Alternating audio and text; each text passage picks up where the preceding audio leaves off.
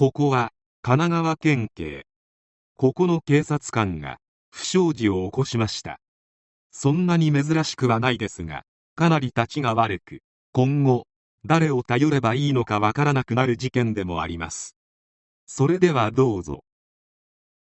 2019年10月31日偽電話詐欺で高齢者宅からキャッシュカードを盗んだとして神奈川県警は窃盗の疑いで県警第一交通機動隊巡査の冠城和也24歳を逮捕した。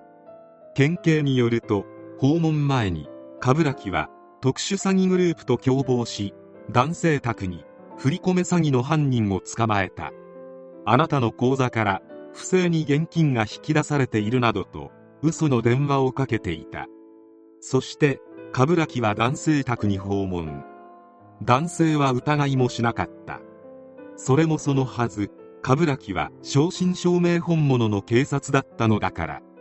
保全措置のためと言ってブートウにキャッシュカード2枚を入れさせ隙を見て別のブートウとすり替え盗んだ。冠城は男からキャッシュカードの暗証番号も聞き出した。男性は疑いもしなかった。それもそのはず。冠城は正真正銘本物の警察だったのだから。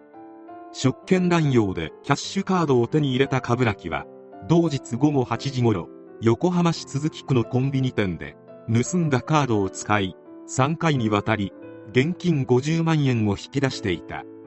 店の防犯カメラなどに冠城の姿はバッチリ映っていたためここから足がついた。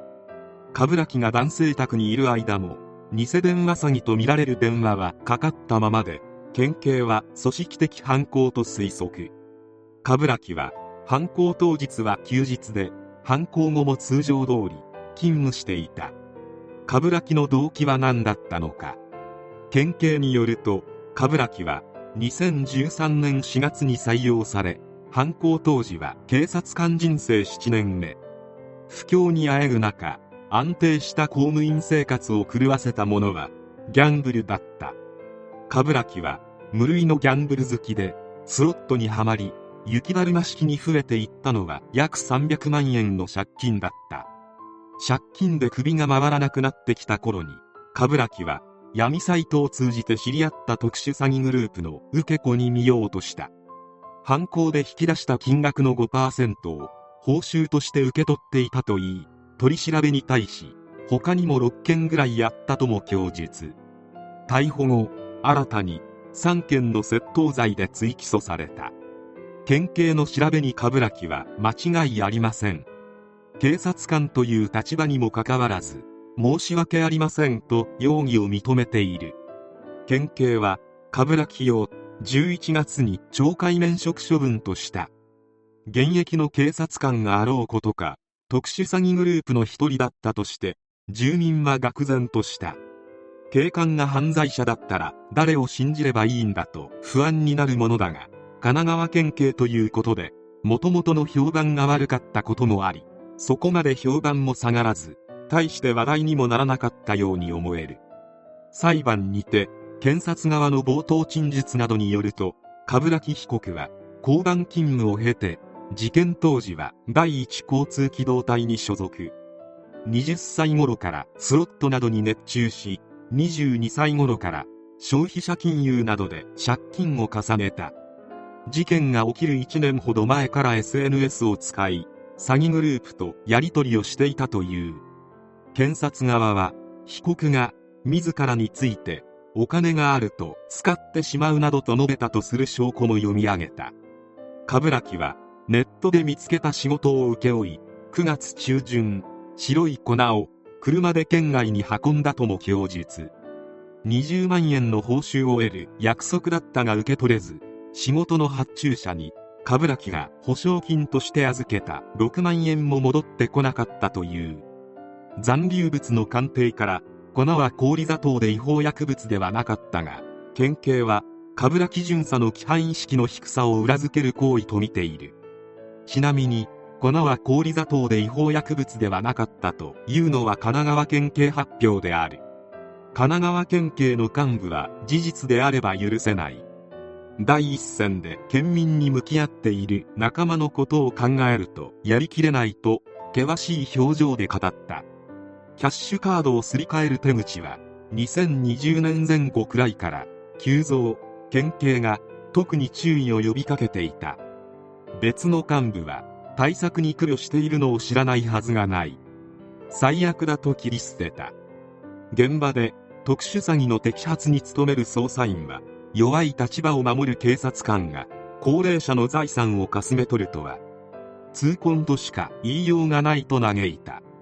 県警は未然防止に向けた声かけや不審な電話に騙されたふりをして通報してもらい摘発につなげる手法などで県民や事業者との協力関係を築いてきた。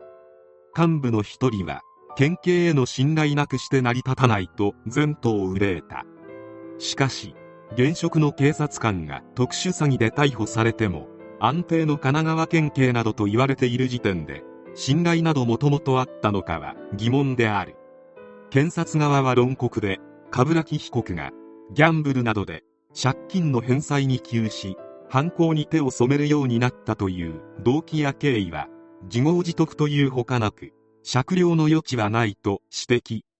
犯行対応は極めて巧妙かつ悪質で現職の警察官でありながら事件に関与したことは警察官に対する信用を失墜させるもので被告の刑事責任は重大とした。弁護側は弁論で冠城が受け取っていた報酬は犯行で引き出した金額の5%であり共犯者間の責任の程度は低いなどと強調。反省の意を示していることや懲戒免職など社会的制裁を受けていることを挙げ寛大な判決を求めた。2020年4月8日判決公判が横浜地裁で開かれ冠城和也に懲役5年休刑懲役6年の実刑判決を言い渡した。量刑理由にて動機に酌量すべき点は認められず被害金額は1600万円を超えるなど結果も重大と指摘。現職の警察官にもかかわらず特殊詐欺に加担したことは職業倫理はもとより規範意識が全く欠落していたというほかなく犯行は悪質とした。指揮者によれば特殊詐欺というのは検挙率が低く冠城は警察官だからこそそのことを知っておりやっても捕まらないとなおさらそう思ったのではないかと推測している。警官が警官を名乗って特殊詐欺の受け子をやっていればそれは見分けがつかないはずである。それくらいの副業はしてそうと妙に国民の理解が早かったのは捕まった警官が神奈川県警だったからであろう。加えて冠城が捕まった10月は特殊詐欺撲滅対策推進強化月間と神奈川県警が定めており企業や行政機関防犯団体など25の団体40人を招いて官民合わせての協力を要請していた。その最中にまるで狙って起きたかのような事件で住民の警戒をことさらに促すためではと自作自演すら疑われるほど完璧なタイミングであった。一応言っておくと警察とはいえキャッシュカードを保全措置と言って取り上げるようなことはしないようである。